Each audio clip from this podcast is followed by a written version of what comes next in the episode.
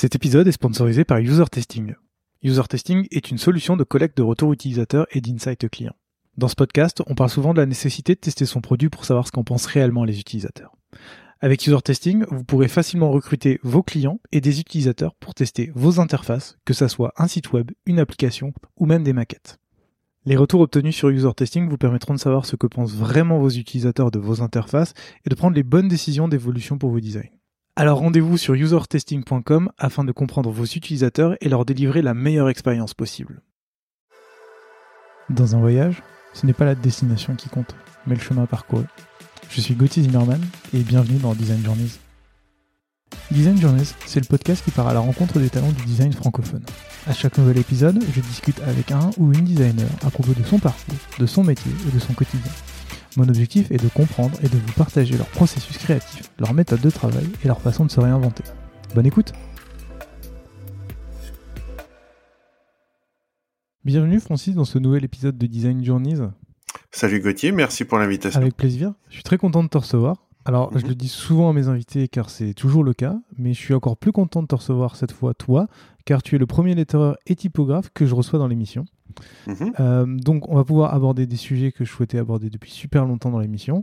Mais avant tout ça, euh, Francis, est-ce que tu voudrais bien te présenter et nous dire qui tu es, s'il te plaît? Alors, euh, je suis Francis Chouquet, je suis graphiste à la base depuis une quinzaine d'années. j'ai j'ai fait beaucoup de j'ai bossé pendant très longtemps dans le web notamment autour de WordPress j'étais euh, designer WordPress, j'ai fait un peu de dev, j'ai écrit un bouquin sur WordPress qui est sorti en trois éditions. Euh, j'ai, euh, je me suis intéressé à la lettre euh, assez rapidement puisque j'aimais bien faire des designs assez assez neutres, enfin je sais pas comment expliquer, assez minimaliste on va dire mais où la typo avait euh, un peu euh, son, intérêt et, euh, et, toute sa place. Et puis progressivement, j'ai créé en 2010 ou 2011 avec un copain, Aurélien Foutoyer, un blog qui s'appelait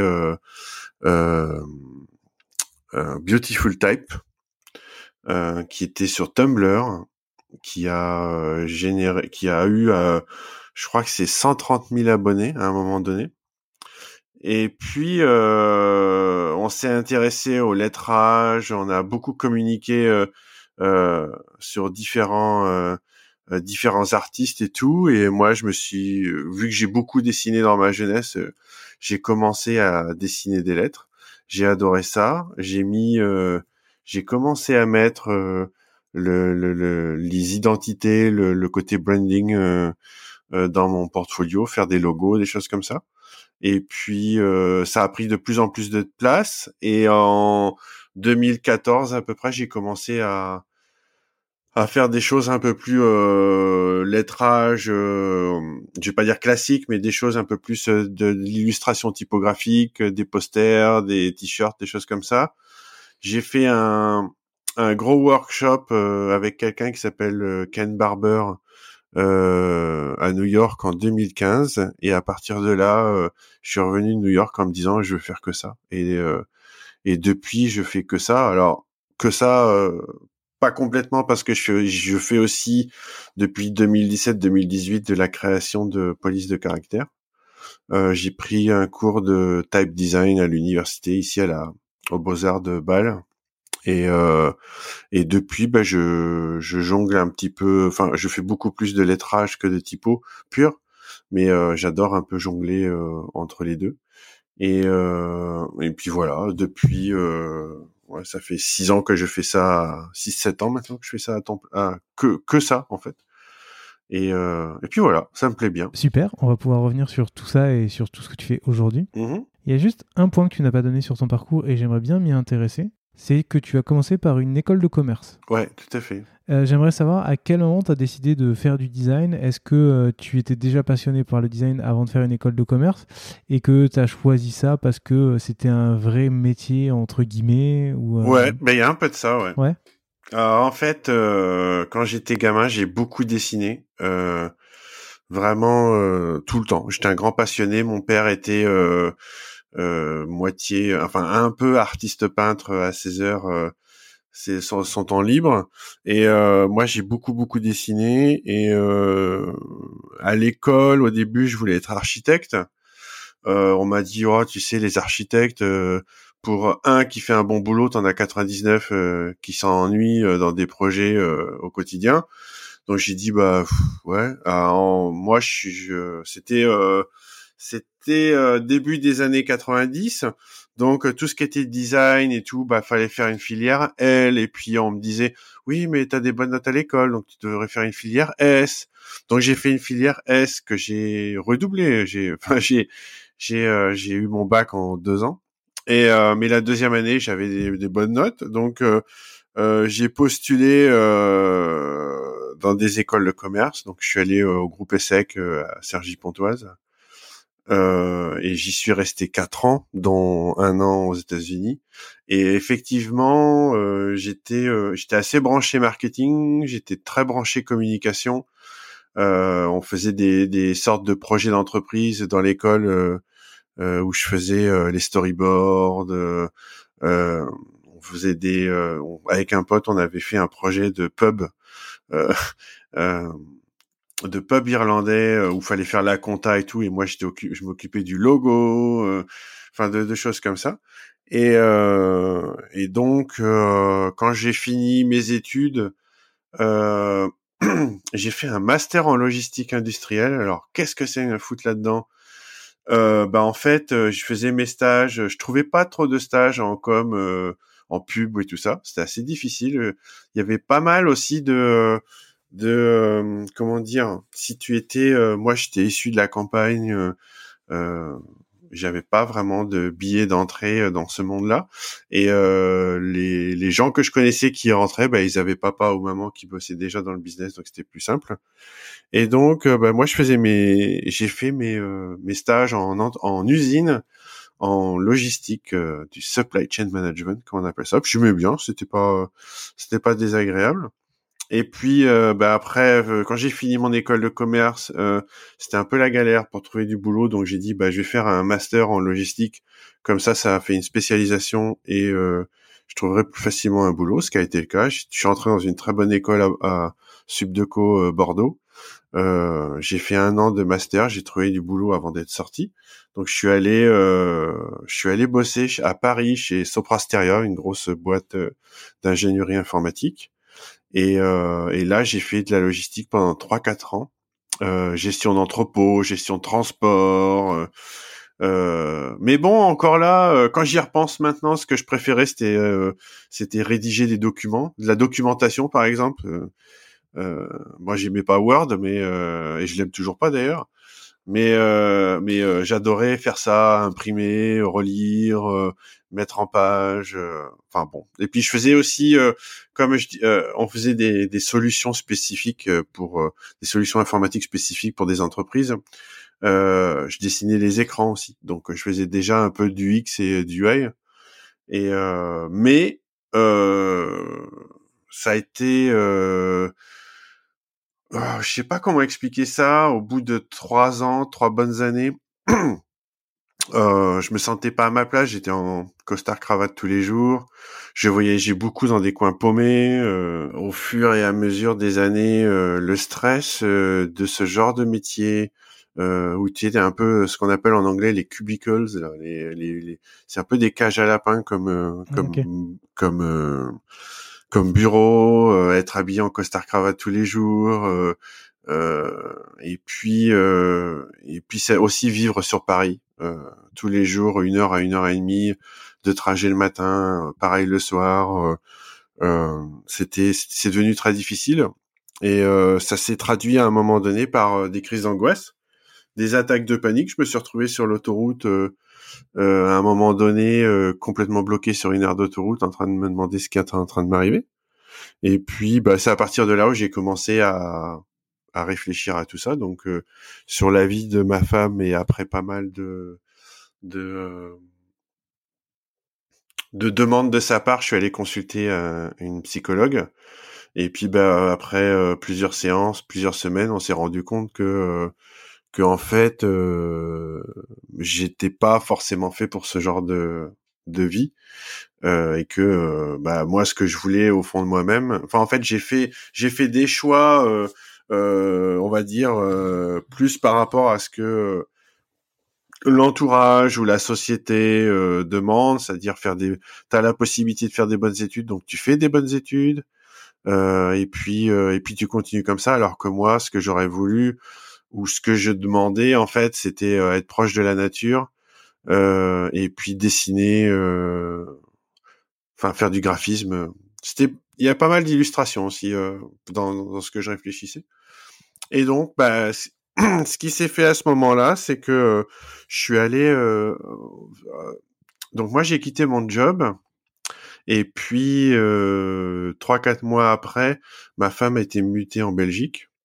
Donc on est allé en Belgique et là, par le plus grand des hasards, euh, je ne saurais pas comment te dire comment ça s'est passé, mais j'ai rencontré euh, une artiste peintre qui était euh, aussi qui faisait du compagnonnage. Donc c'était quelqu'un qui était assez connu en Wallonie et qui avait un grand atelier où elle accueillait toutes les semaines une bonne dizaine d'artistes peintres. Et ben, elle, elle transmettait son savoir et tout ça. Et puis elle m'a invité à venir une fois. Et puis j'y suis resté deux ans. Donc ah ouais. Hmm. Et donc ça a tout changé. Enfin, ça a tout changé euh, sur le principe, ça a tout changé dans le sens où j'ai trouvé vraiment ma place. J'aimais ce que je faisais, je me débrouillais pas mal. Après, euh, il y avait toujours ce côté, euh, oui, mais bon, c'est pas un vrai job, et des choses comme ça. Donc c'est pour ça un peu que je me suis bifurqué un peu sur le graphisme, qui était un peu plus cadré, on va dire, que que d'être artiste peintre. Quoi. Mais là, du coup, pendant ces deux années, c'était vraiment euh, juste euh, de la peinture, c'est ça? C'était rien de digital, c'était euh, tu. Non. J'ai fait j'ai fait de l'acrylique et de la peinture à l'huile non-stop en étudiant les peintres flamands primitifs et et italiens de la Renaissance et j'ai fait que ça que ça que ça. Et j'ai lu énormément sur tous ces trucs. Donc je me en fait, je trouvais un sujet qui me passionnait quoi. Et, euh, et qu'est-ce qui fait que, enfin, et comment t'as, donc tu, tu l'expliquais, ce qui fait que t'as as changé, c'était euh, entre guillemets pour retrouver un vrai métier. Ouais. Et, mais euh, comment justement tu, tu passes de, de, la peinture au, au graphisme digital? Alors, ce qui s'est passé, enfin, là où ça a commencé, c'est que, donc, bon, après on a déménagé de de Belgique en Suisse, où on est toujours aujourd'hui. Donc ça fait ça fait 15 ans qu'on est là. Et, euh, et là, j'ai pris des cours du soir aux Beaux Arts pour continuer un peu mon apprentissage. Et, euh, et j'ai fait euh, j'ai fait un peu de peinture et euh, j'ai commencé à faire une ou deux une, ou deux expos. Et, euh, et je me suis installé euh, dans une pièce en bas de chez nous, un, un, petit bureau avec. je me suis acheté mon premier Mac, un grand écran, une tablette graphique, et je me disais bah je vais je vais commencer à bah, j'aimais j'aimais l'outil informatique hein, déjà à la base donc euh, euh j'ai euh, quand j'étais en école de commerce par exemple je faisais le fanzine de l'école euh, sur Quark Express j'utilisais Photoshop déjà donc je connaissais un peu un peu tout ce, ce matos. Et puis j'ai voulu faire en fait ça a commencé par le web parce que j'ai voulu faire mon site web donc je me suis acheté un bouquin, euh, acheté. en plus, euh, je supportais pas. Enfin, j'ai pris Dreamweaver que je supportais pas. Donc euh, du coup, euh, je me suis mis au HTML. J'ai fait mon site de A à Z entre avec entre HTML et CSS. Et puis après, c'est là où j'ai découvert WordPress. J'ai fait un blog. Je me suis, j'ai publié pas mal d'articles et puis je suis arrivé dans la dans la sphère un peu comme ça quoi. Et le graphisme est arrivé au fur et à mesure, quoi. Ok, t'as as appris sur le tas en, en, faisant, en faisant, tes sites. J'ai lu, euh, avant peut-être qu'on parle de WordPress et de, justement tout ce que tu as dit, j'ai vu dans ton parcours que tu étais passé aussi par une, par une agence, c'est ça? Ouais. C'est euh, là, là, tu faisais quoi? Tu faisais que du graphisme ou c'est là où tu as commencé à travailler sur du WordPress ou euh, Ouais, j'ai que du, que du web. Ok, donc là, ton, ton objectif c'était de, de, designer des, des, des sites web. WordPress pour, pour les gens Ouais, ou des sites web. Euh, j'ai toujours aimé toucher au HTML euh, pur, tu vois, pas passer par des, des gros outils. Euh, donc, euh, je faisais ça, ça m'arrivait de faire des petits sites, euh, des petits sites web pour des, des vitrines, des petites vitrines, des choses comme ça, quoi. Des, dans ces années-là, on faisait des sites web pas encore trop complexes. Mm. Et euh, donc. C'est dans les années 2000, donc le. La, ouais, 2007, 2008 à peu près. Ouais, même avant, même 2006, 2007, je dirais. Donc l'iPhone n'était pas encore là, en train de, de tout changer. Ah non. Euh, et après, justement, après cette, cette expérience-là, tu cofondes ta boîte pour créer des. C'est pareil, sous forme d'agence où tu réponds à des clients. Euh, bah, euh, en tant qu'indépendant, euh, principe plutôt. En, fait, j'ai bossé. j'ai bossé avec ma femme pendant jusqu'en 2011 sous l'entité de Wydot. mais en fait, les gens me connaissaient plus par mon nom en fait que par la boîte sous laquelle je facturais entre guillemets. Donc on était plus euh, ouais, moi c'était vraiment mon blog WordPress qui m'amenait euh, du boulot euh, au quotidien, quoi. Et c'est intéressant parce que, comme tu l'as dit tout à l'heure, tu as, écrit trois bouquins dessus? Mmh c'est marrant, en faisant mes recherches, je suis pas tombé dessus. donc. Ouais, ça remonte à il y a un moment, mais bon, c'est ouais, c'est ouais on en reparlera tout ça tout à l'heure.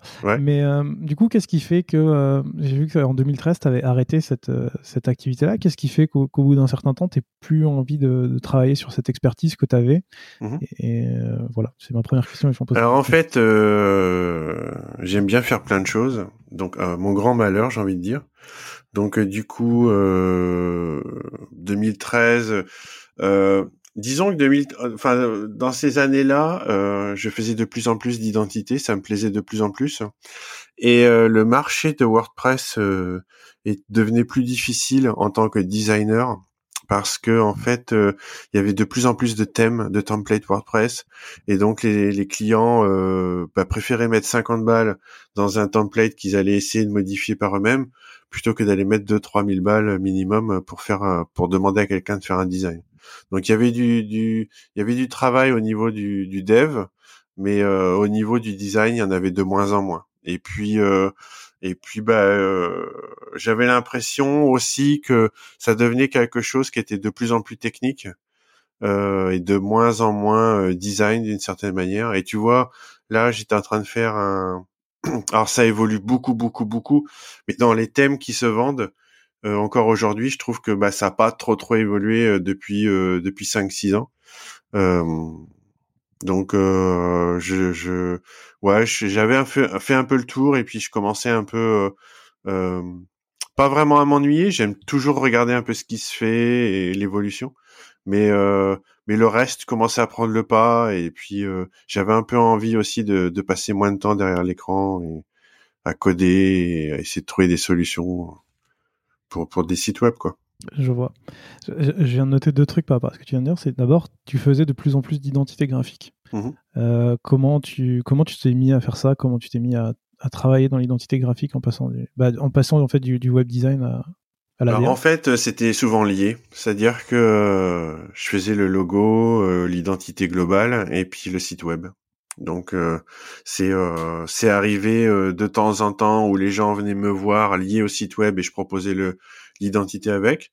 Et puis bah, au fur et à mesure, c'est c'est devenu visible et donc les gens venaient me, voir pour du logo. C'était à peu près dans les mêmes années, hein, c'était entre 2012 2014. Et j'ai fait un j'ai fait deux gros projets euh, alors j'ai fait un gros projet web qui était pour Century 21, euh, qui était pas du WordPress mais qui était du design et euh, ça m'avait donné beaucoup de, visibilité. Euh, j'avais refait le, site euh, France pour Century 21 et puis plus dans le côté communautaire, j'avais fait toute l'identité d'Opquest, donc une entreprise de qui travaille dans la qualité web, qui ont tout un référentiel et donc ces gens-là, je les avais rencontrés parce que je faisais pas mal de conférences à Paris Web. Et euh, donc euh, j'avais rencontré euh, Elie Lohim, qui est le, le, dirigeant, et on, a sympathisé, euh, on a fait. Enfin, ce qui était bien à Paris Web, c'est que tout le monde se connaissait un petit peu via les blogs plus que les médias sociaux en ce temps-là. Et donc, ben, on a sympathisé tous. Et puis à un moment donné, il lui arrivait l'envie de faire, de refaire l'identité. Donc, il m'a demandé. Et euh, on a on a fait ça, c'était un super beau projet. Et puis bah comme sa boîte avait une certaine aura dans la communauté web française, eh ben ça m'a donné encore aussi un peu de visibilité et, et d'aller toucher un peu d'autres clients quoi. Ok, donc si je comprends bien, c'est encore euh, une compétence que tu as appris au, fur et à mesure sur, le tas. Ok, cool. Mm. Tu as aussi dit tout à l'heure que tu étais un touche-à-tout à ton grand malheur. Pourquoi tu dis ça? Parce que je commence beaucoup de choses et que euh, parfois j'ai du mal à les terminer. Genre euh, mes polices. Ok. non, c'est en fait ça fait partie d'un tout, c'est-à-dire que j'ai découvert il y, a, il y a peu de temps que j'avais un, un problème de déficit de l'attention donc un, un, un, je sais pas si on peut dire un syndrome ou quoi, mais un truc qu'on appelle le TDAH, donc trouble du déficit de l'attention et hyperactivité. Et en fait, ça a mis un terme sur pas mal de choses euh, euh, qui fonctionnaient bizarrement, euh, j'ai envie de dire, et notamment cette bougeotte un peu de euh, de euh, devoir toucher à plein de trucs, de tu vois, je faisais du web, mais je faisais je faisais déjà un petit peu enfin, je faisais encore de la, de la peinture. Après, j'ai fait un peu d'illustration. Je me suis mis au lettrage. Euh, et puis moi, j'avais cette tendance à un moment donné que j'avais besoin de euh, que le changement passait par un changement de métier. Et, euh, et euh, c'est un peu euh, c'était un peu problématique, c'est-à-dire que plus j'avançais, plus le web, je voulais plus en faire, et que par contre, je voulais faire du lettrage parce que c'était là où je me sentais le mieux. Et et du coup, euh, euh, moi j'ai fait ça, mais euh, je suis parti sur Instagram, je suis parti. Euh, euh, enfin, j'ai commencé à faire plein de choses en lettrage. Je voyais des nouveaux trucs. En plus, il y a, t'as pas un style quand tu commences, t'as pas un style bien affirmé.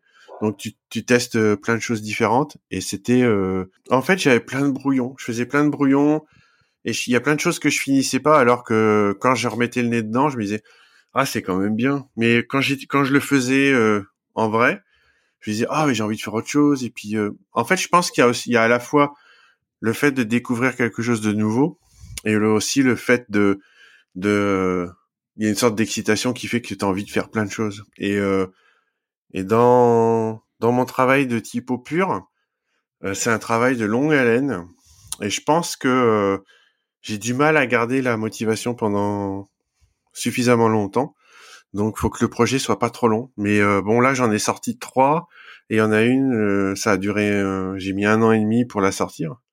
Donc, je vais bosser dessus comme un fou pendant trois mois. Après, je reviens dessus sur certains trucs. En fait, ça va être, et ça arrive chez beaucoup de typographes, c'est comme ça. C'est-à-dire que toute la partie dessin, c'est génial. La partie vectorisation, ça se passe plutôt bien. On commence à voir, on commence à faire des des épreuves pour voir un peu comment tout fonctionne ensemble et ainsi de suite. Puis dès qu'on commence à passer euh, l'espacement, le, le, crénage, le kerning, tout ça, bah euh, il y en a vite marre. Et puis euh, et puis bah on arrive à 85-90% et puis pouf pendant six mois il se passe plus rien. Et et ça c'est ça arrive à pas mal de monde, mais alors moi la motivation une fois qu'elle est baissée pour me refaire bosser sur quelque chose, c'est super dur. Et, euh, et en fait, bah, je vais avoir tendance à procrastiner, à éviter, à faire des trucs comme ça. Et, euh, et je pense que c'est un truc. Euh, euh, je pense pas que ça soit négatif en soi, mais euh, parce que bon, ça fait que j'ai touché à pas mal de choses et qu'aujourd'hui, je suis content de l'avoir fait. Euh, mais de l'autre côté, euh, euh, bah il y a des choses qui sont en cours. Tu commences de nouvelles choses. Euh, ça peut être un peu brouillon quoi. Donc euh, donc ouais, c'est un c'est un problème de je vais pas dire d'organisation mais plutôt de motivation. Et donc on, dans le TDAH, on dit bah, c'est un trouble de déficit de l'attention parce que tu as besoin déjà la concentration est pas très longue et tu as besoin de faire des choses différentes pour rester garder motivé enfin rester motivé quoi. Je, comprends. C'est intéressant parce que ce que tu dis, moi aussi je le vis dans mon travail de, de product designer où quand tu commences à réfléchir à un problème, tu te dis, oh, c'est super intéressant, tu trouves des solutions, tu les fais, et puis quand tu dois faire les 5 derniers pourcents, tu te dis, oui, bon, bah c'est bon, on a déjà fait quasiment tout, allez, on passe à la suite. Mais euh, ça, ça fait vachement écho. Tu as dit plein de choses sur le travail de, typo et de, et de lettrage, sur lesquelles on va revenir dans le détail pour, pour mhm. bien comprendre. Euh, la seule question que je voulais me poser avant de rentrer dans ce détail-là, c'est là, on parlait de WordPress. Mhm. Et à quel moment tu, tu fais du lettrage? Est-ce que c'est aussi quand tu faisais de la DA, tu découvres le lettrage? À quel moment ça arrive dans, dans ton parcours? Bah, Ça arrive dans, le, dans le blog qu'on a fait, la Beautiful Type, avec mon copain Aurélien. Euh, on était tous les deux des passionnés de la lettre déjà du fait de notre même dans notre travail web, hein, la lettre a une grande importance. Et puis nous, on a commencé à une période où il n'y avait pas les CSS3, donc tu pouvais pas encore mettre euh, la police que tu voulais. Donc, fallait quand même euh, feinter, euh, faire des choses bien. On avait, enfin, on, s'est vraiment beaucoup intéressé à ça.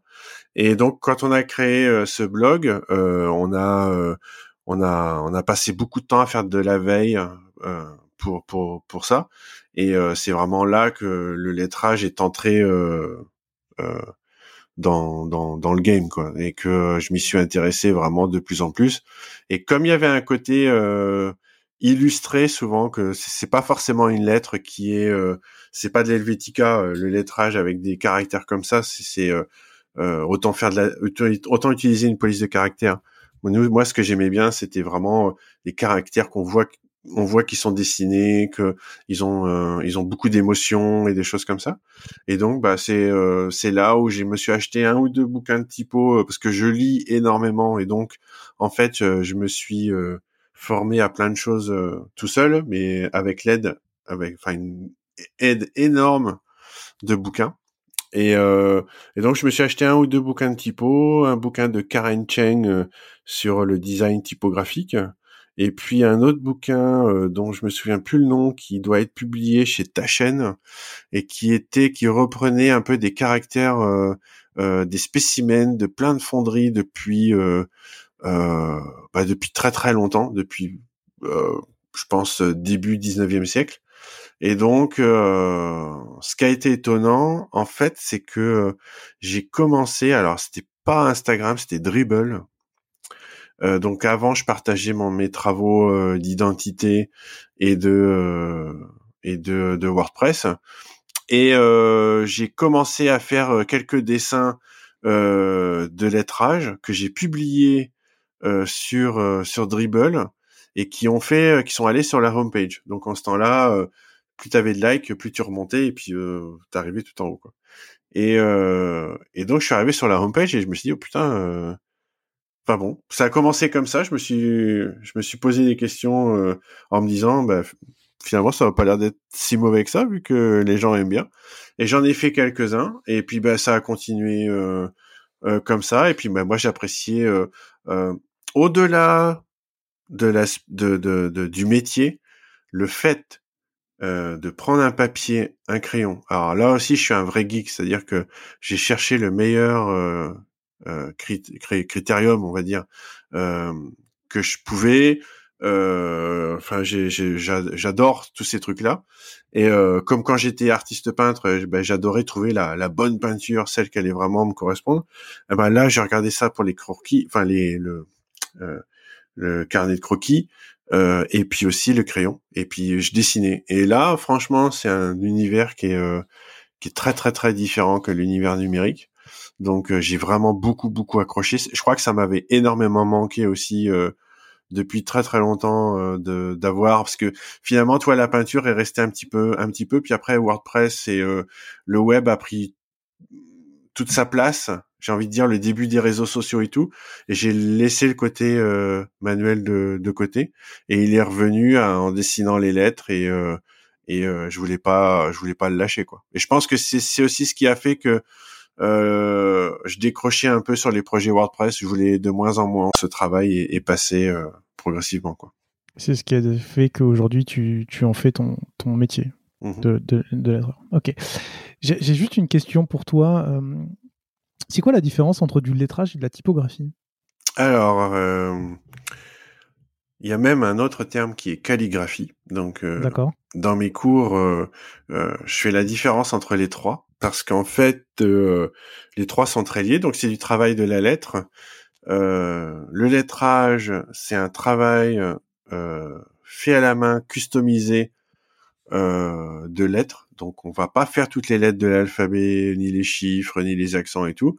On va juste faire les lettres dont on a besoin. On va faire le mot ou la phrase dont on a besoin dans un style spécifique. le process va être un peu le même euh, dans le sens où, enfin que, que la typographie, dans le sens où on va faire les lettres euh, au croquis, on va les noircir, on va les vectoriser.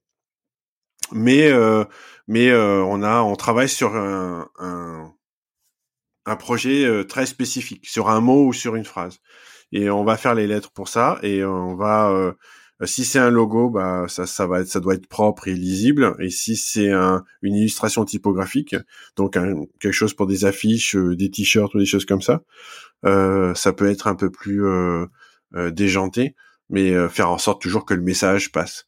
Je crois qu'il y a ça aussi dans le lettrage, c'est c'est un message à faire passer et trouver le style là pour le coup illustratif qui va bien coller avec le, message à faire passer. Euh, la calligraphie, c'est de l'écriture. Et la grande différence, alors nous on a un style qui s'appelle le brush lettering, qui est euh, qui est de la calligraphie, mais qui est quand même dans la famille euh, du lettrage. Et en fait, la différence entre la calligraphie et le lettrage, c'est que la calligraphie c'est écrit et le lettrage c'est dessiné. Donc on dessine.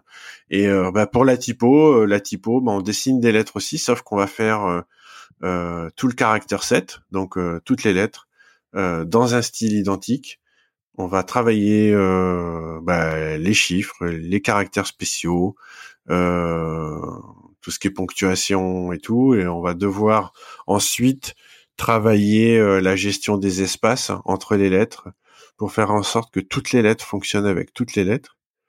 Euh, ensuite, on va faire le crénage, c'est-à-dire qu'on va travailler des spécificités entre certaines lettres. Donc, par exemple, quand tu as un T majuscule bah, toutes les lettres comme le A, le E qui viennent après, on va essayer de les faire rentrer un peu sous le T pour pas avoir un trop gros écart. Donc ça, ça va être le crénage.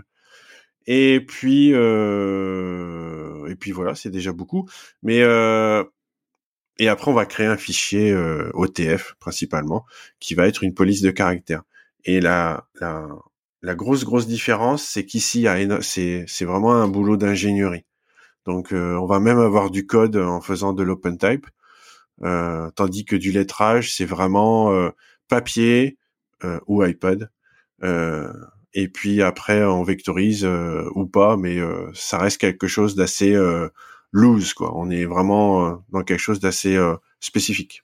Justement, tu peux nous expliquer un peu les, étapes? Parce qu'en préparant l'émission, moi j'ai un peu vu toutes les étapes par lesquelles tu passes. Pour D'abord pour le lettrage, le lettering, quelles sont les étapes? Tu parlais de dessiner. On mhm. parle de numériser aussi. Il y a, il y a de l'illustrateur aussi dedans. Quelles sont les, étapes pour euh, Alors, euh, on commence par euh, des croquis. moi, je commence toujours par des petites vignettes pour voir où je vais aller, ce que j'ai envie de faire. Donc, ensuite, je sélectionne une, ou deux pistes que je vais développer donc et faire en plus grand. Donc, je vais essayer de la faire sur un, format A4, toujours en papier. Euh, enfin, quoi que, on va revenir après sur l'aspect iPad parce que ça a pas mal changé, mais j'aime bien toujours utiliser le papier. Et puis euh, ensuite, euh, je finalise un peu ça. je montre au client, on choisit une piste, et après, je fais une version finale papier que je vais scanner. Et ensuite, je passe sous Illustrator. Et sous Illustrator, je vectorise. L'autre possibilité que j'utilise de plus en plus, c'est l'iPad. Donc euh, l'iPad et Procreate, où euh, je fais euh, surtout pour des illustrations typographiques où on veut des choses un peu plus texturées, avec enfin un habillage illustratif. là, je vais bosser sur Procreate quasiment directement. Des fois, je vais peut-être faire le croquis à la main, mais c'est pas sûr. je fais du, du Procreate autant que je peux. Euh, s'il n'y a pas besoin de vectorisation, bah, j'aurais tout fait euh, sous Procreate. Et s'il y a besoin de vectorisation, je passe sur Illustrator. Euh, je fais soit une vectorisation dynamique euh, euh, si on veut garder le côté texturé, et s'il faut que ça soit propre, je passe, je fais comme pour un logo ou comme pour le dessin, je fais une vectorisation avec la plume et les courbes de Bézier.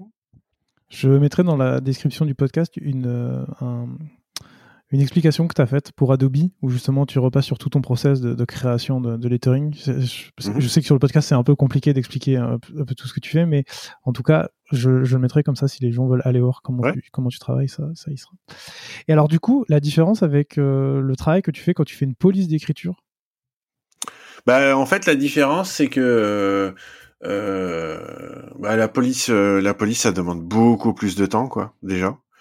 Euh, et puis surtout, il y a des lettres que que j'affectionne et d'autres que j'affectionne moins. Donc, euh, on a, moi, j'ai tendance à commencer par euh, l'alphabet minuscule, donc les bas de casse.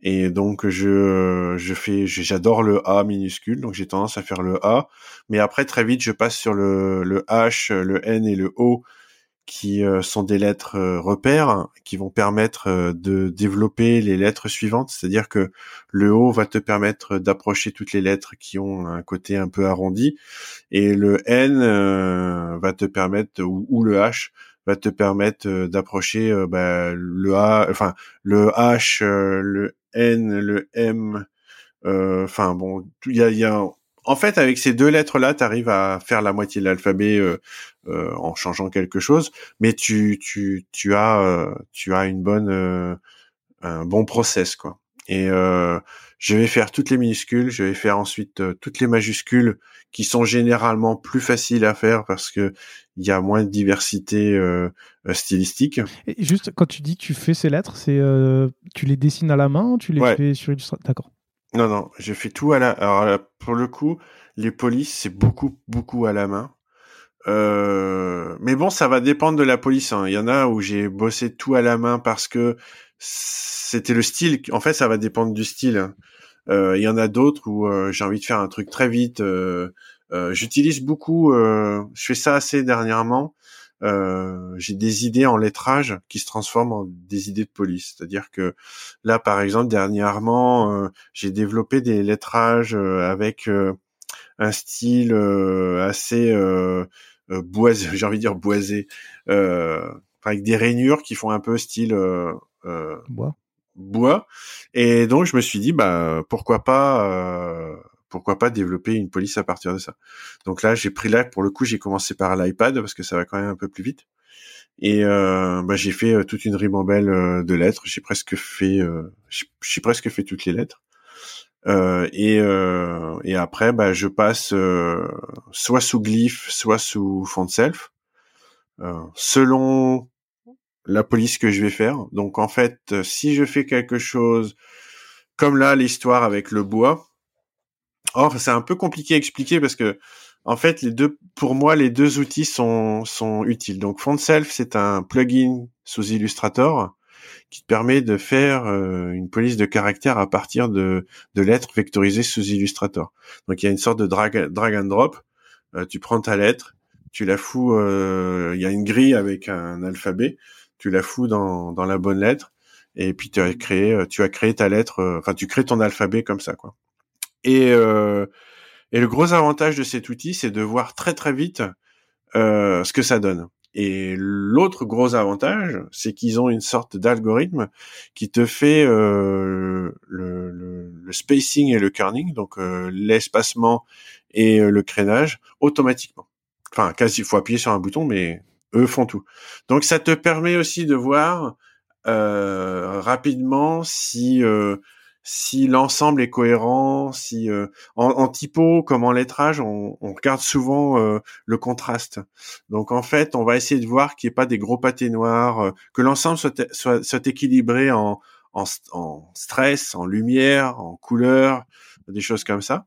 Et en fait, bah, cet outil, moi, me permet très rapidement de voir les choses, alors que dans dans Glyph, il va falloir que, bah, que j'importe toutes les lettres, euh, une par une, que je les mette bien à la bonne taille, que j'agence tout comme il faut, euh, que je crée mon alphabet et j'aurai pas d'espacement et pas de, de crénage. Et euh, il va falloir que je fasse tout à la main. Donc, pour avoir un premier aperçu, pour moi, ça prend ça prend beaucoup de temps euh, avec Glyph. Euh, par contre, donc là, c'est pour des trucs un peu, euh, un peu texturés, un peu simples, un peu, un peu fun. Je vais passer par FontSelf. Par contre, dès que je bosse sur quelque chose qui est beaucoup plus euh, euh, classique, avec un gros travail sur les courbes de Bézier pour que les courbes soient parfaites ou des choses comme ça, là, je vais bosser sur Glyph parce que l'outil est vraiment conçu pour ça, contrairement à Illustrator. Et et donc je vais pouvoir après gérer mes mes lettres une par une de manière très très précise. Et l'autre avantage de Glyph par rapport à ça, c'est que je peux utiliser OpenType, donc euh, euh, faire euh, faire bon des ligatures, on peut aussi les faire dans dans FontSelf, mais travailler un peu, dire faire des alphabets alternatifs par exemple, c'est-à-dire que si je fais une écriture un peu manuscrite, faire en sorte que j'ai quatre sets de lettres pour que si j'ai trois A dans le même mot, bah, que ce soit pas le même A, qu'on ait on ait repris euh, le, A de trois sets différents, enfin des choses comme ça. Et là, faut coder un peu. Et, euh, et donc du coup là, j'aime bien faire ça dans Glyph. Donc euh, c'est un peu euh, voilà, je bosse un peu sur les deux en même temps. C'est un sacré taf en fait de créer une police d'écriture. Entre euh, ce que tu dis, les lettres, les ligatures, j'imagine que tu as les lettres aussi avec accent qui ne ressemblent pas à la même chose, les lettres avec des... Ouais, en fait, tu, tu fais les accents indépendamment des lettres. D'accord.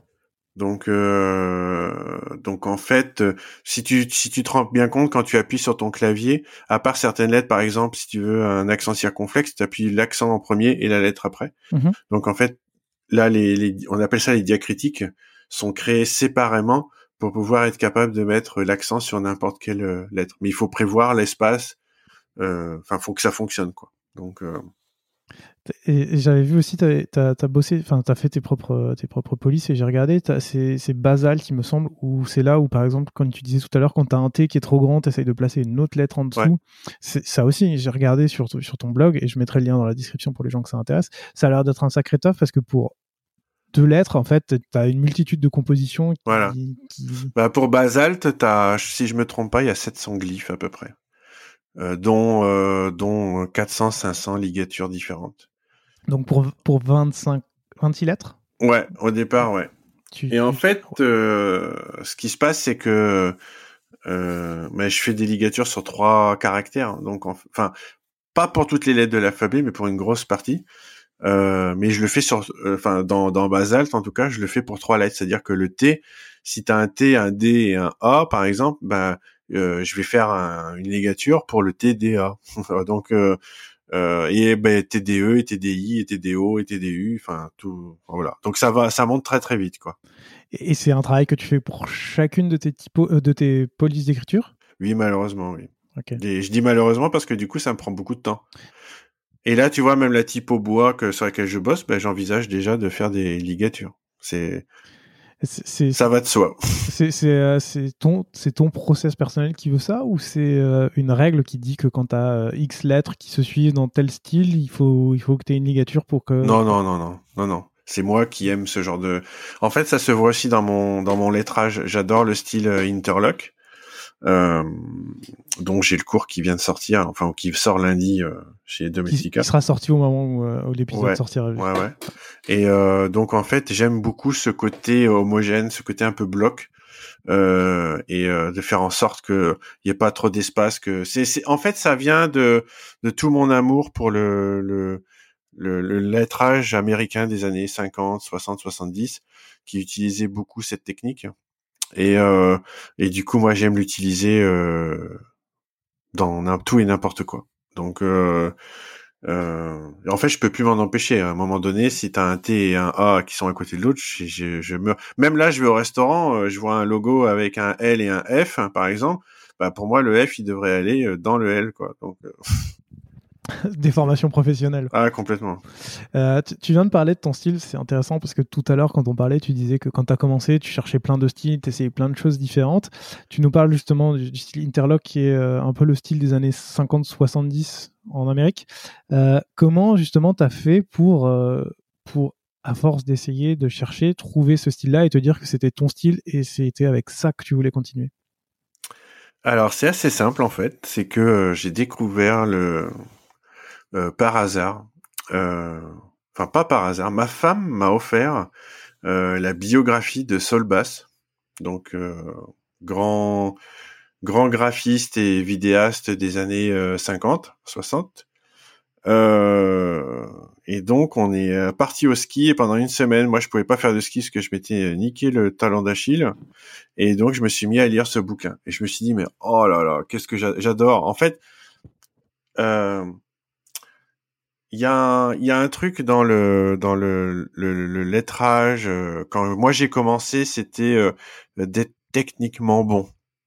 Donc euh, il fallait que mes lettres soient nickel que l'ensemble soit bien propre que que si je faisais quelque chose en script ou en manuscrit ou des choses comme ça fallait vraiment que ça ça soit nickel et que les courbes soient parfaites que les vectorisations soient Enfin, il y avait une sorte de course à ça sur euh, sur Instagram. Il y avait même des mecs, euh, ça se voit beaucoup moins maintenant, hein, ça a vraiment évolué. Euh, il y avait même des mecs qui mettaient en photo les leurs leurs comment dire pas les courbes mais les, les tangentes et les points d'ancrage tu vois le, le, côté pomme y là je sais plus si c'est pomme y ou quoi où en fait tu vois sur l'ensemble de ton lettrage les courbes et les points d'ancrage et les tangentes pour montrer à quel point il y avait la technicité dans, dans ce genre de choses. Et moi, je me disais, mais putain, il faut absolument que que j'ai ces niveaux, quoi, parce que c'est vrai que ça rendait vachement bien. Et euh, et c'est vrai qu'au bout d'un moment, ça a commencé un peu à me lasser, ça devenait plus technique, euh, je vais dire plus technique qu'émotionnel. Et quand j'ai découvert euh, le boulot de, Sol, de Solbach, je me suis dit, mais en fait, euh, dans les années 50-60, si tu voulais faire du lettrage qui avait euh, de l'importance, qui avait une, euh, qui avait un impact, il fallait faire quelque chose qui, qui soit humain et donc quelque chose qui ne soit pas parfait. Et, euh, et donc, euh, je suis tombé complètement amoureux de son travail, que ce soit euh, illustratif, euh, d'animation et de lettrage. Et je me suis dit, mais mais ça ça prend totalement sens en fait de pour moi de, de, lâcher un peu prise sur la technicité et de, de juste aller dans le dans le feeling quoi.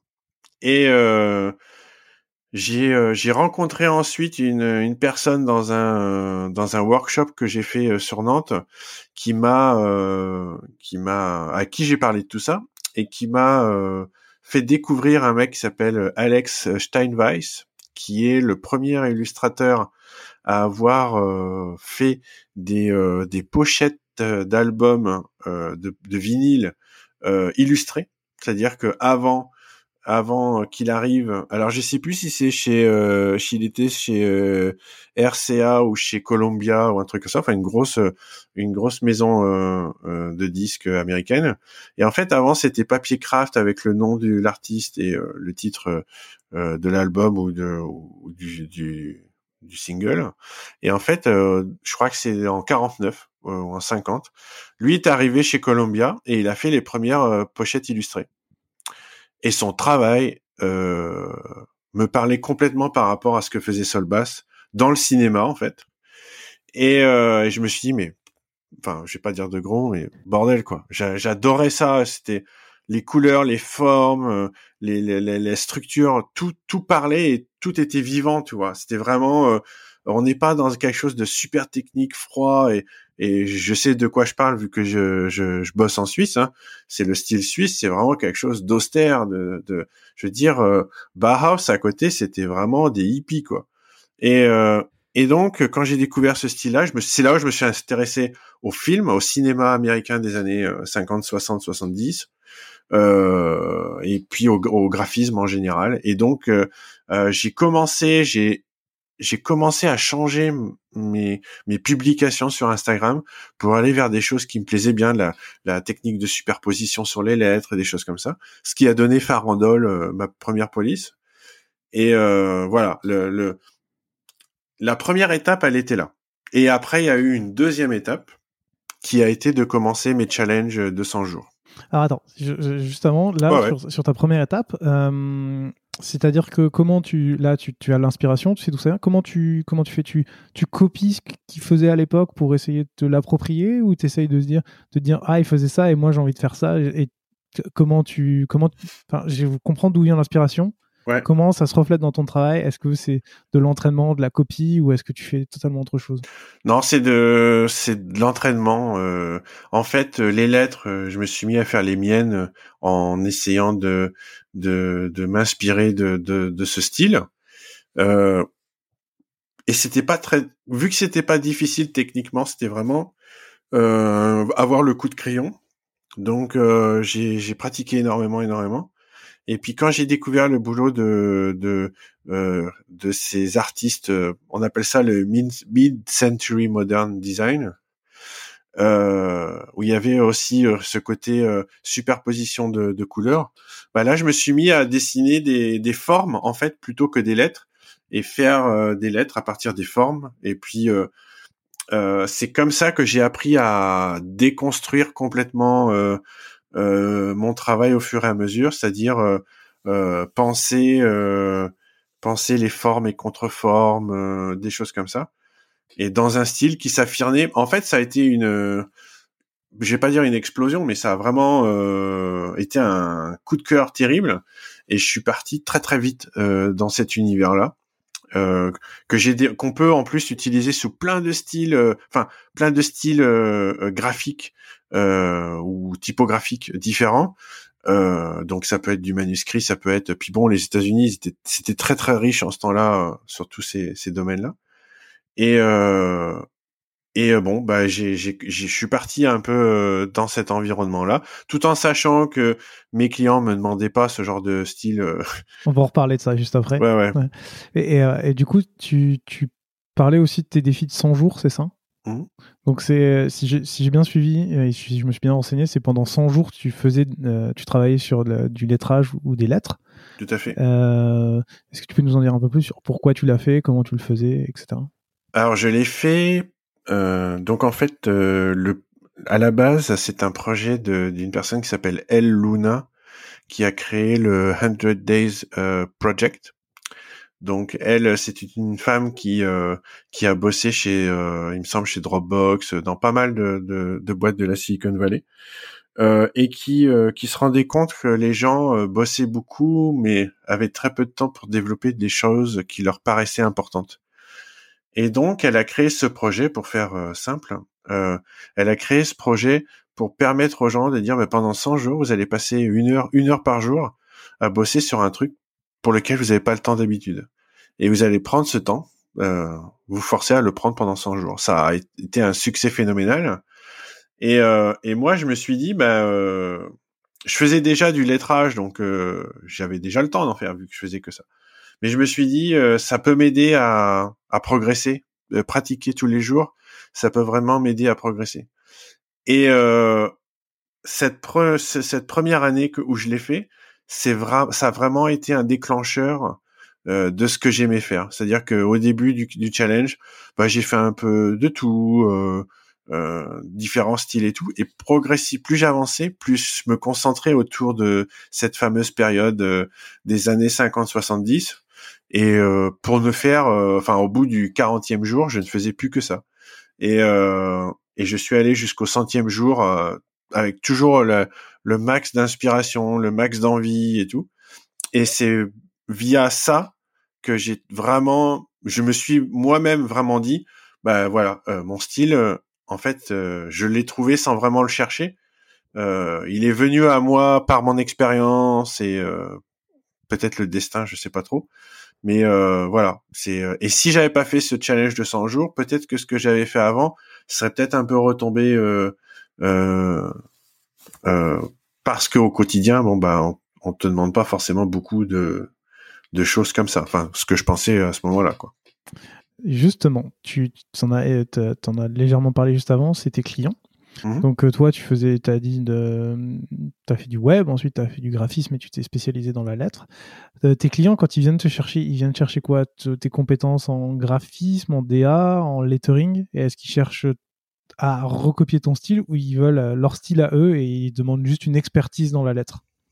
Alors, au début, c'était c'était du lettrage en général et des choses qu'ils voyaient à gauche à droite et euh, qui voulait que je il me disait bah tu vois il y a un truc qu'on a vu on aimerait bien euh, avoir notre logo là-dedans. Est-ce que tu peux faire ça? Donc euh, pas de problème. Je faisais. Et puis et puis bah depuis que j'ai fait mon premier truc mon premier challenge de 100 jours bah les gens viennent me chercher pour mon style pour pour pour ma patte en fait. Et donc euh, c'est voilà je je ça arrive encore où il y a des gens qui viennent en me disant ça enfin c'est assez étonnant en fait parce que des gens viennent te dire on vient te chercher parce qu'on adore ce que tu fais, mais ils me ils me demandent quelque chose qui n'a rien à voir avec ce que je fais.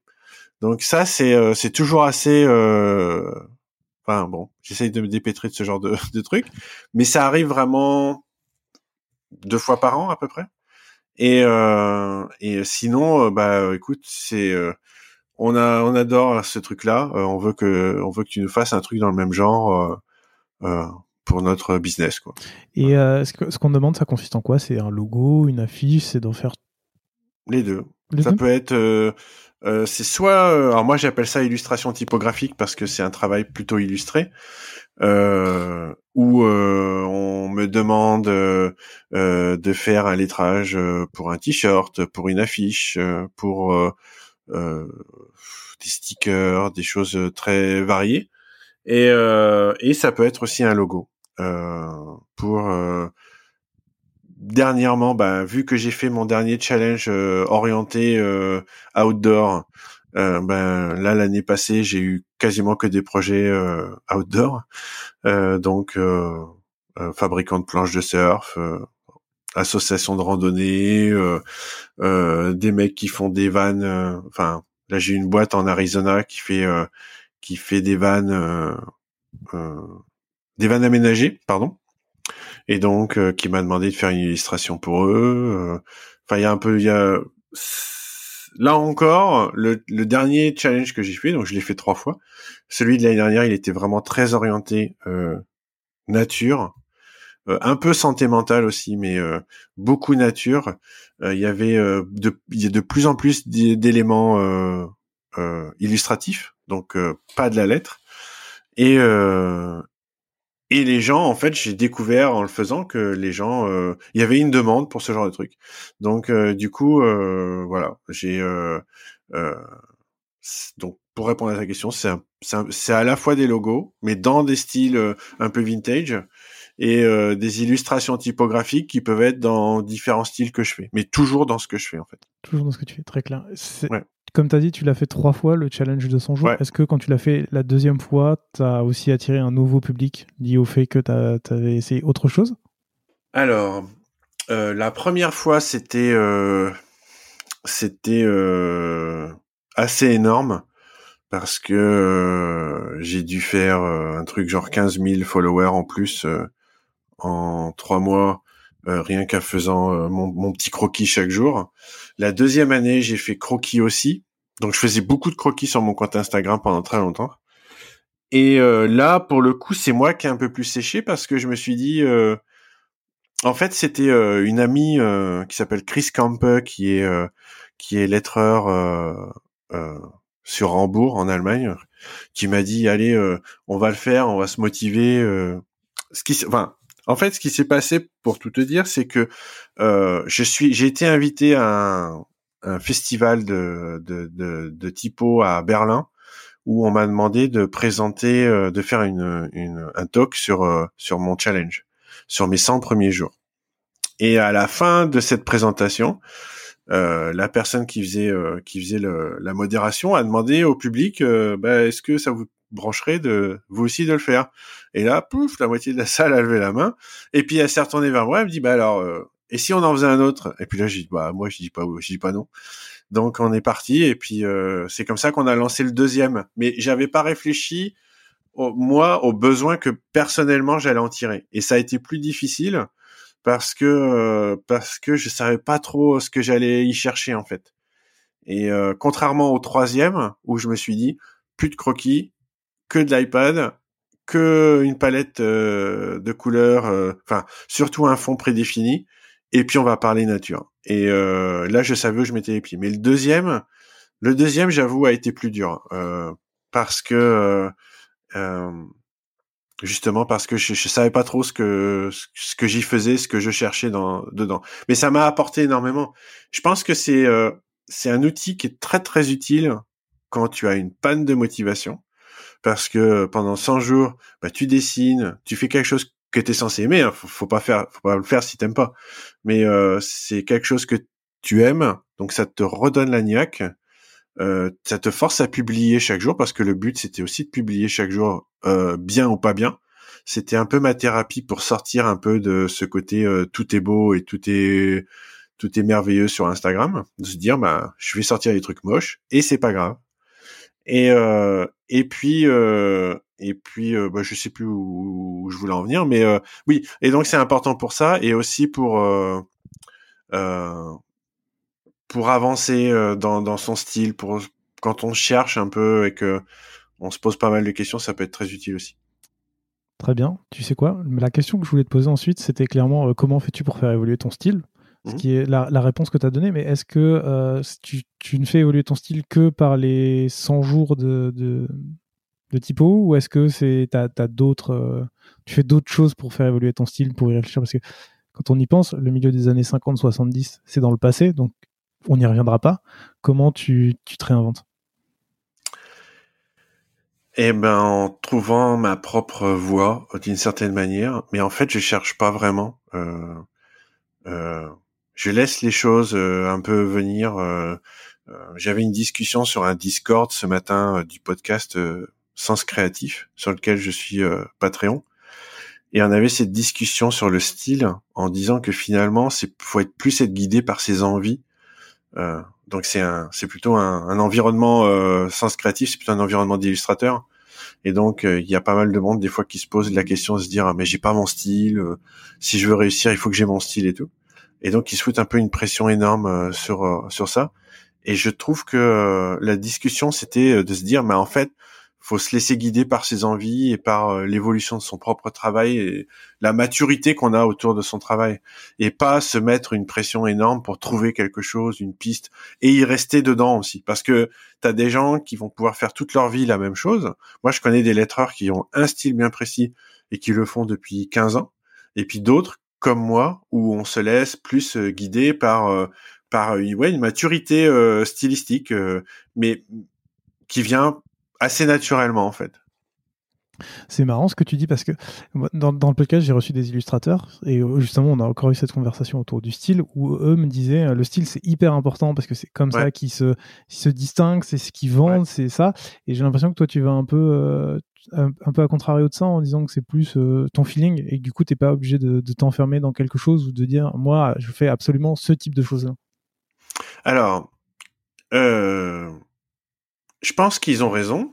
Enfin, c'est assez complexe comme sujet. Euh, il y a des gens qui vont trouver leur style. C'est vrai que moi, on vient me voir pour mon pour mon pour mon style, mais je veux dire, je le fais évoluer. Je vais pas faire un changement drastique, mais je me permets de le faire évoluer. C'est-à-dire qu'aujourd'hui, j'aime faire ça et tout ça, et peut-être que demain, ben, je vais, euh, je vais aller sur un truc un peu plus, euh, euh, enfin, un peu différent et tout, et ça va, ça va évoluer progressivement. Dans l'illustration, euh, il y a, y a, y a, je sais pas s'il y a deux écoles. Moi, j'ai l'impression que chacun a sa patte, en fait, son, son, son style, et va le faire évoluer euh, de manière euh, euh, très euh, naturelle. Et parce que c'est des gens qui ont besoin de le faire évoluer. Donc, je pense qu'il faut se laisser la possibilité de, de tenter des choses un peu différentes quand on en a besoin. et, et d'autres pour qui ils sont bien dans leur style. C'est une sorte. En fait, tu as, les, tu as ceux qui vont penser que c'est trouver que c'est une sécurité c'est une sorte de confort d'être toujours dans le même style. Ils sont dans leur zone de confort. Et puis d'autres pour qui euh, bah, on s'ennuie très vite dans cette zone de confort, donc on va aller la chercher ailleurs. Et, euh, je pense que euh, on a ça un peu partout. Et oui, effectivement, c'est important. C'est important pour certaines personnes, hein, encore là, de trouver son style. les agents euh, et les clients, enfin les agents aiment bien avoir des, des, illustrateurs avec un style spécifique parce que pour monter leur catalogue, bah, c'est un peu plus simple. Euh, mais euh, je pense pas que ça soit une fin en soi. C'est-à-dire que euh, si tu te sens à l'aise avec ton style, que tu l'aimes bien et que tu penses que c'est comme ça que tu vas y arriver, bah vas-y. Mais euh, je pense pas que ça soit obligatoire d'avoir un style bien précis à garder pendant toute ta vie, quoi. Je comprends. Euh, tu disais tout à l'heure que tu suivais, en tout cas que quand tu as commencé à travailler dans, le lettrage, tu as suivi des formations. Mmh. Est-ce que c'est encore aujourd'hui quelque chose que tu fais justement toujours dans cette optique de, t'améliorer, de progresser, de découvrir de nouvelles choses? Est-ce que c'est encore quelque chose que tu suis? Oui. euh, Oui, je, je prends, je suis toujours des cours. en fait, plus sur la typographie, hein, plus sur le type design que sur le lettrage. Mais cela dit, il y a des gens que j'adore, comme il y a notamment un lettreur espagnol qui s'appelle Ivan Castro, qui est devenu euh, un ami euh, depuis, qui a fait euh, deux trois cours en ligne chez Domestika sur des styles bien spécifiques. Alors lui, c'est pareil, il est dans le rétro et tout ça. Mais il avait fait un, il a fait deux cours, un sur le cinéma, sur les, les affiches de cinéma. Bah alors affiches de cinéma genre années 70, espagnol, italien, enfin des trucs très très spécifiques et moi, ça m'aide à découvrir ces univers, quoi. Ça m'ouvre encore euh, d'autres perspectives. C'est pas tant sur la technique que sur l'inspiration, j'ai envie de dire. Euh, et puis, euh, et puis en type design, euh, là, c'est euh, là, je suis toujours des cours pour pour me perfectionner dans, dans, pour voir un peu le process aussi de différentes personnes, pour voir parce qu'il n'y a pas un process il n'y a pas une manière d'aborder les choses, donc ça peut me permettre de d'améliorer mon propre process. Donc c'est euh, là encore, c'est euh, enfin c'est plus de la curiosité et euh, et j'ai même réfléchi là il y a quelques semaines à suivre euh, un cours en ligne qui s'appelle Practica Programme, qui est un cours organisé par des type designers. Donc le Covid a permis qu'il y ait plein de cours en ligne, chose qu'on n'avait pas avant. Et, euh, et donc euh, j'ai hésité, mais bon, c'est un gros budget. Et, euh, et puis euh, là, j'ai, j'ai, enfin sur cette année, sur 2022, euh, je, je souhaite pas me focaliser sur euh, le type design, quoi, sur la typographie. Tu veux te, te concentrer sur quoi? Ah, Bonne question. la nature. donc en fait, j'ai fait une grosse année 2021 en termes de boulot qui était bien bien stressante et et en fait, mon projet de 100 jours, euh, d'une certaine manière, cette année, il va être dans la nature. C'est-à-dire que je me suis dit, euh, alors je me lance peut-être un peu trop de défis, mais euh, j'habite au pied des Vosges et donc mon but est de faire 1000 km à pied pendant l'année, bon, en faisant 10 km par-ci, 10 km par-là. Et j'y vais deux fois par semaine en ce moment pour me ressourcer, pour pour euh, me remotiver, euh, enfin trouver un nouveau souffle, même si je l'ai pas complètement, je l'ai pas forcément perdu, mais après une grosse période de travail, j'aime bien faire un peu euh, un, pas un break, mais faire une meilleure balance. Et donc il y a ça et continuer l'illustration. Enfin, je commence à poster deux trois trucs d'illustration pure et et de, avancer encore plus vers le côté outdoor. Donc tout en fait se rejoint. C'est-à-dire que moi, j'essaye de vivre un peu plus dehors et que mon travail se ressente un peu plus euh, dans cette direction.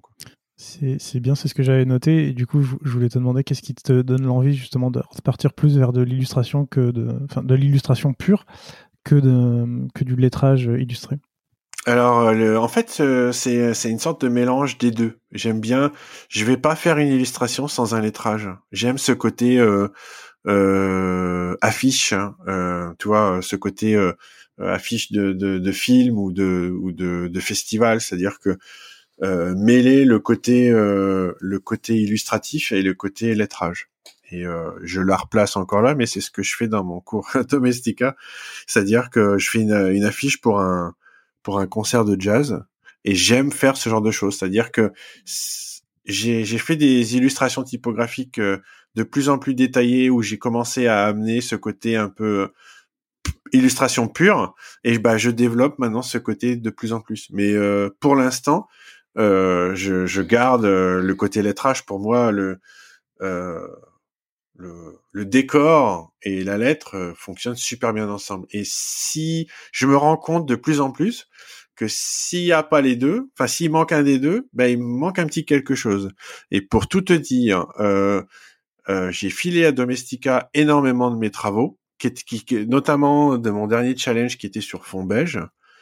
Eux l'ont aménagé en mettant un, des fonds de photos ou des choses comme ça, et je me dis mais purée c'est, il faut que je travaille plus ça, c'est-à-dire euh, développer ce côté euh, euh présentation, ce côté illustratif pur que juste faire du lettrage noir sur fond beige, quoi.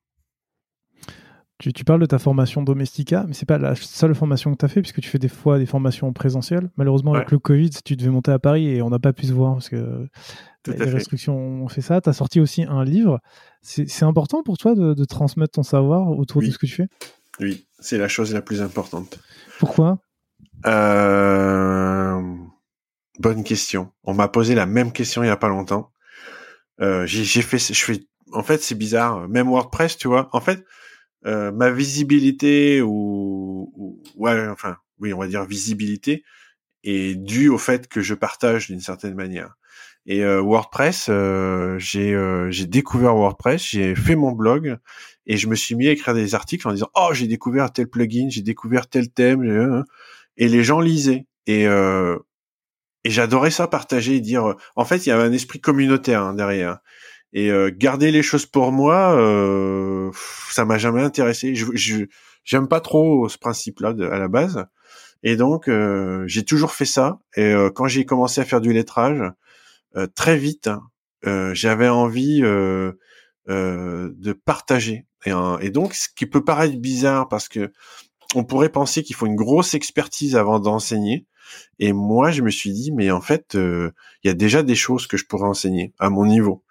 Et, et j'ai commencé à faire des, des, ateliers par moi-même, qui étaient pleins à craquer pendant deux bonnes années. Et, et euh, bah c'était c'était euh, moi j'étais à moi-même en apprentissage, mais j'avais déjà euh, pas mal de bases et j'enseignais ces bases. Et c'est comme ça que très vite Erol est venu me, me trouver quoi. Ah c'est cool, hyper intéressant. Bah, c'est aussi le, but de ce podcast, hein, c'est de pouvoir partager avec tout, le monde des connaissances de chaque personne. Francis, j'avais une dernière question pour toi. Mhm. Elle va sortir un peu de nulle part parce que c'est, je l'avais noté comme ça, je savais pas qu'on la. Tu fais, euh, tu fais des polices d'écriture. Toi, t'as mhm. fait, euh, j'en ai noté deux sur les trois que tu as fait, c'est Loustic et Basalt qui sont quand même des, des typographies très très graphiques. Je mettrai les liens dans la description pour que les gens aillent voir aussi. Euh, quand tu fais ce genre de, de typographie extrêmement graphique, euh, tu t'attends à ce qu'elle s'adresse à qui et euh, est-ce qu'elle soit utilisée comment? Ah là là, la question. Euh, en fait, euh, donc moi, j'essaye d'avoir un. J'aime le public des illustrateurs. Et euh, donc, c'est des gens qui qui sont par moments un peu, je sais pas, mais enfin, je sais pas comment l'exprimer, mais c'est pas démunis face à la lettre, mais qui aimeraient maîtriser aussi ce côté lettre. Et donc, euh, des fois, ils se retournent. Ben là, par exemple, tu vois, je viens, j'ai enseigné, euh, euh, j'ai formé les graphistes et les, DA et tout de chez Bayard Édition. Et donc, tout, il y a chez eux, il y a un, gros intérêt pour le travail de la lettre, pour apprendre à faire des lettrages. Et et on en est arrivé à un point où, où même dans cette discussion-là, on s'est dit, mais en fait, ça serait génial d'avoir des typos qui soient suffisamment customisés euh, pour qu'on voit pas que c'est des typos et qu'on puisse euh, penser que c'est des lettrages.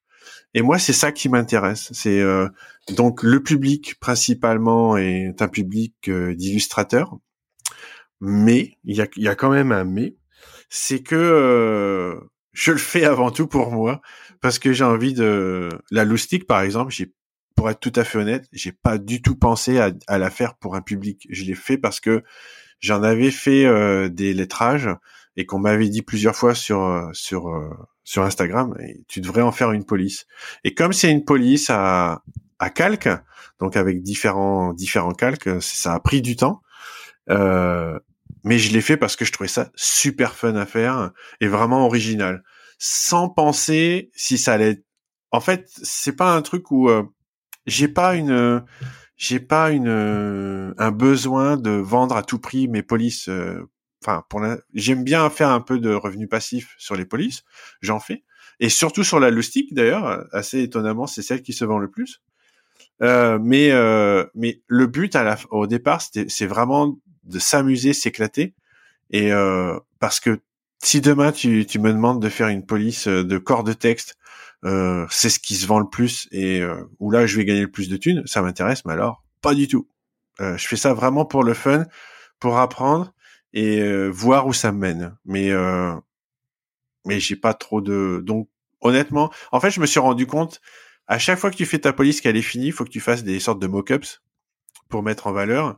Et ça m'est arrivé euh, euh, sur ces polices-là, me dire mais putain, qu'est-ce qu'on peut en faire de ces polices euh, Et du coup, moi j'ai un petit groupe de deux trois amis autour de moi qui eux ont du coup ont l'œil un peu plus, ils sont un peu dé, détachés du travail au quotidien et qui donc eux m'aident un peu à faire des ils m'ont aidé à faire des mock-ups et, et, moi à me donner des idées pour pour trouver des choses mais pour le stick, c'était assez simple. Pour Basalt, euh, par exemple, euh, euh, moi j'étais parti.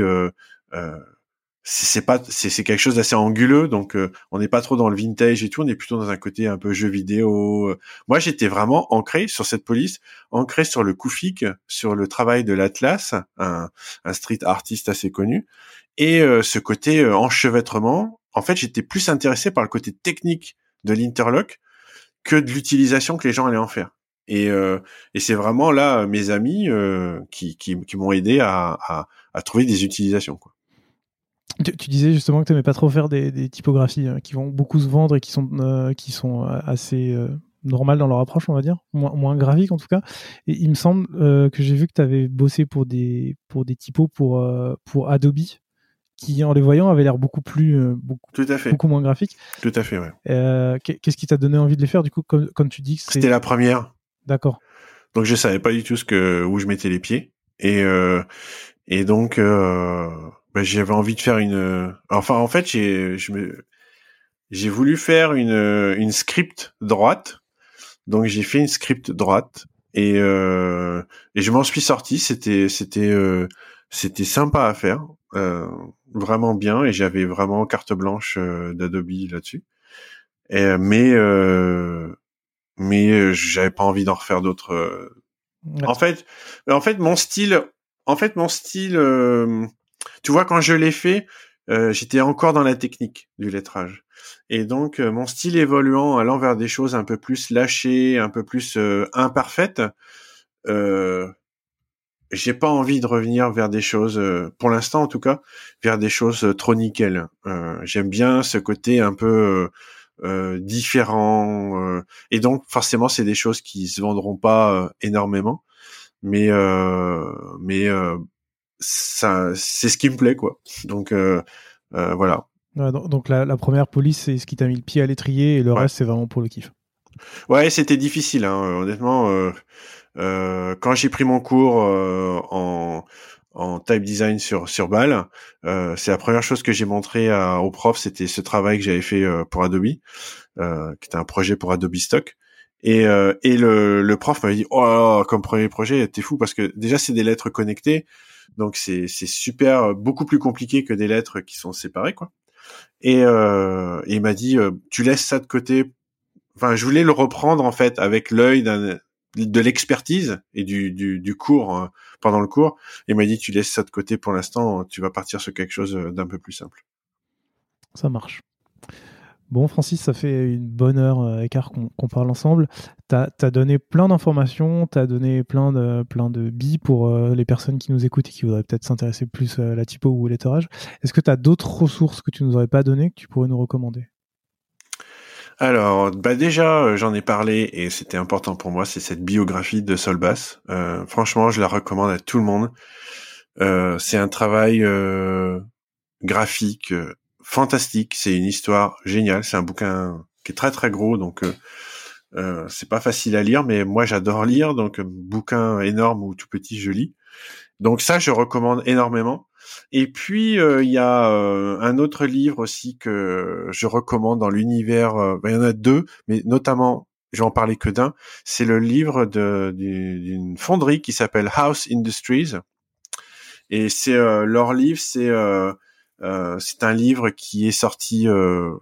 c'est une sorte de portfolio de leur travail qui explique un peu tout tout leur euh, leur, leur process euh, depuis la création de l'entreprise jusqu'à maintenant, les différents projets qu'ils ont menés, et ils ont une, une identité extrêmement forte, euh, axée euh, ou ancrée j'allais dire comme moi, mais c'est plutôt moi comme eux, euh, dans le vintage, euh, dans, mais avec des couleurs fantastiques. Euh, et c'est un bouquin vraiment très très beau livre. Ils ont fait un travail formidable et, et qui, qui, qui vous qui t'emmène dans un univers des hot roads, des des stickers des années 70, 80, 90. Enfin, il y a, plein de trucs super. C'est une énorme ressource graphique. Très bien. Eh bien, je mettrai le lien dans la description une nouvelle fois. S'il y a des gens qui veulent te contacter pour parler avec toi de, typo, de lettrage, on les renvoie vers, vers où? Alors, soit sur mon site, francischouquet.com, et puis il y a un formulaire de contact. Mais euh, mon site n'est pas à jour depuis euh, un petit moment, donc euh, pour me contacter, ça marche toujours. Mais pour me suivre, vaut mieux me suivre sur Instagram, c'est là où je suis euh, et Twitter hein, éventuellement. Mais pour mon travail, je suis plus euh, sur Instagram. Euh, et puis bah là, utiliser la messagerie ou ou l'email, ça fonctionne très bien. Ça marche. Mais encore une fois, je mettrai tout dans la description. Merci beaucoup, Francis, pour ton temps. Bah, merci à toi pour l'invitation. C'était super sympa. C'était hyper cool. Et, et je parle beaucoup, malheureusement, mais bon. C'est le, le, but. Je fais souvent parler mes, invités euh, beaucoup.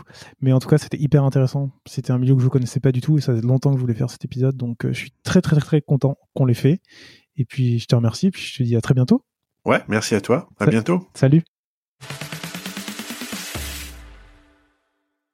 Merci d'avoir écouté cet épisode jusqu'au bout. Si vous l'avez aimé, n'hésitez surtout pas à vous abonner sur votre application de podcast préférée. Vous pouvez aussi mettre 5 étoiles sur Apple Podcast, c'est ce qui m'aide le plus à faire découvrir l'émission. A très bientôt